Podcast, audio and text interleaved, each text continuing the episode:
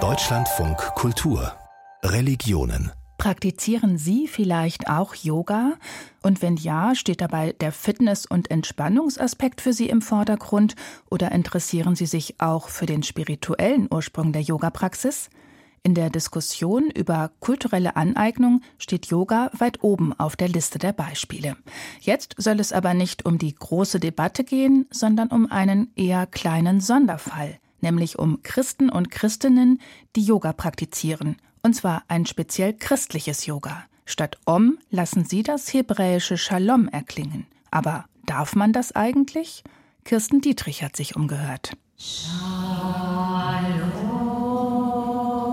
Juni 2023 beim Evangelischen Kirchentag in Nürnberg.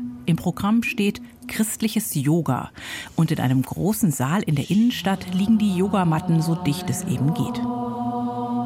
Statt des buddhistischen Mantras Om singen die fast 100 Teilnehmenden Shalom. Das ist hebräisch, steht auch in der Bibel, heißt Frieden und ein bisschen wie Om klingt es ja auch. Ich bin als Christin in die Yogalehrerausbildung gegangen und habe gedacht, wir brauchen das dringend, auch in der christlichen Welt.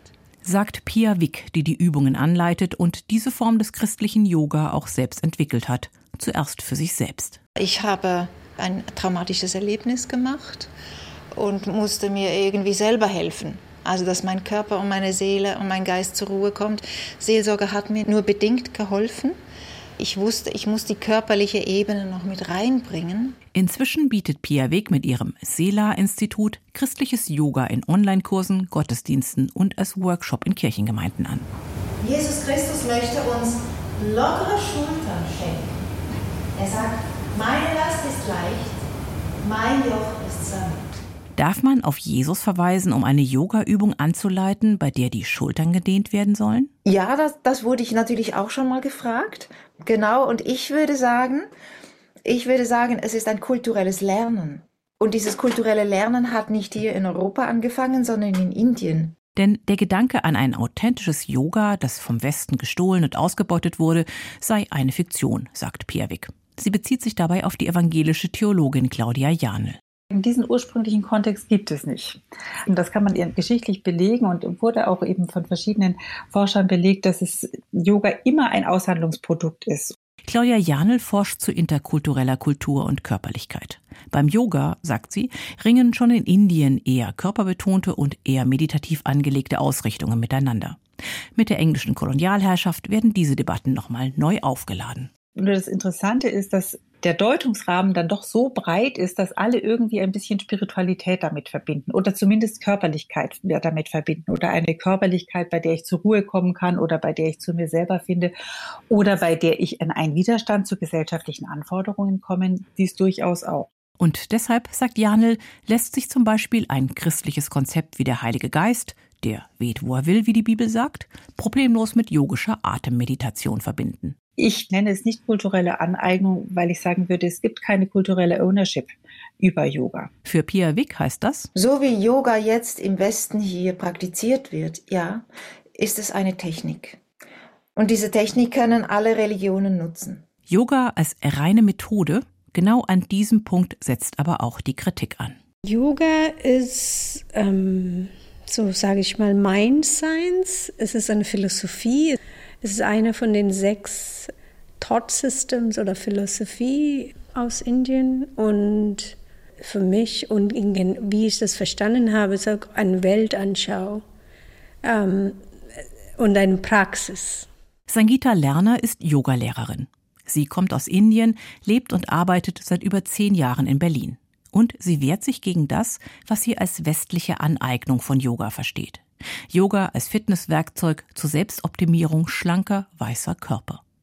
Von Yogatreibenden in Deutschland wünscht sie sich eine andere Haltung. Dieser Respekt zu ins Wurzeln, das ist nicht meine Praxis, das ist uralt und das kommt von einem Land und ich bin privilegiert oder dankbar, dass es darf weitergeben.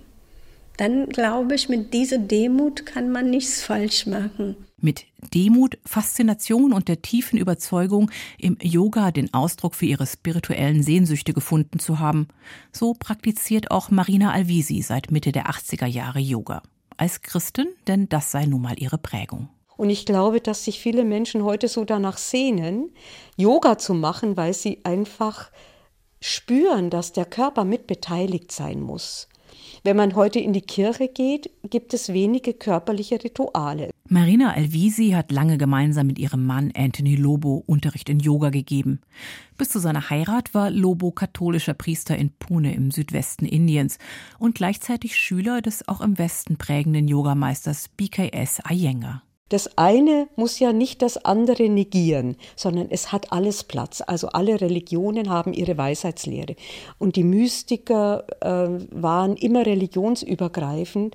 Und äh, diese Erfahrung zu machen, war für viele Menschen sehr, sehr bereichernd und sehr befreiend.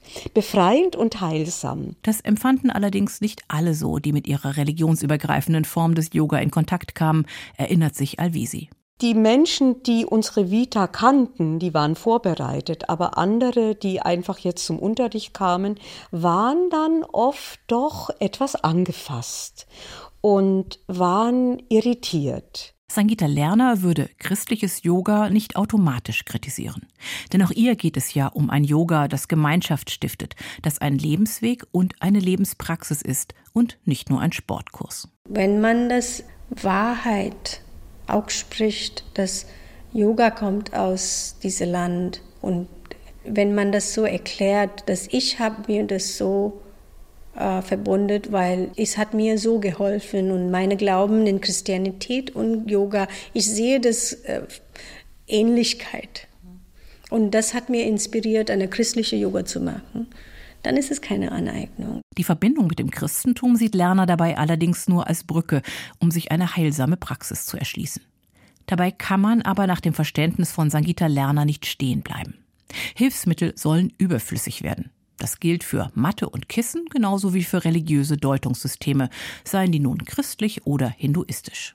Ich glaube, dass es sollte nicht eine Religion gehören, weil eigentlich Yoga, der Ziel des Yoga ist, am Ende zu erkennen, es ist eine innere Praxis, dass es nicht nach außen Freude oder Glauben suchst, dass du eventuell das langfristig in dir findest. Ich glaube eigentlich der tiefe Weisheit in viele Religionen und, und auch spirituelle Praxis ist in den Glück in dir zu finden und diese Gott in dir zu finden. Und hier gehen dann die Deutungen bei allem Respekt doch auseinander. Denn Pia Wick sieht das Christliche beim christlichen Yoga eben nicht nur als letztlich zu überwindendes Hilfsmittel. Das ist christliche Yoga.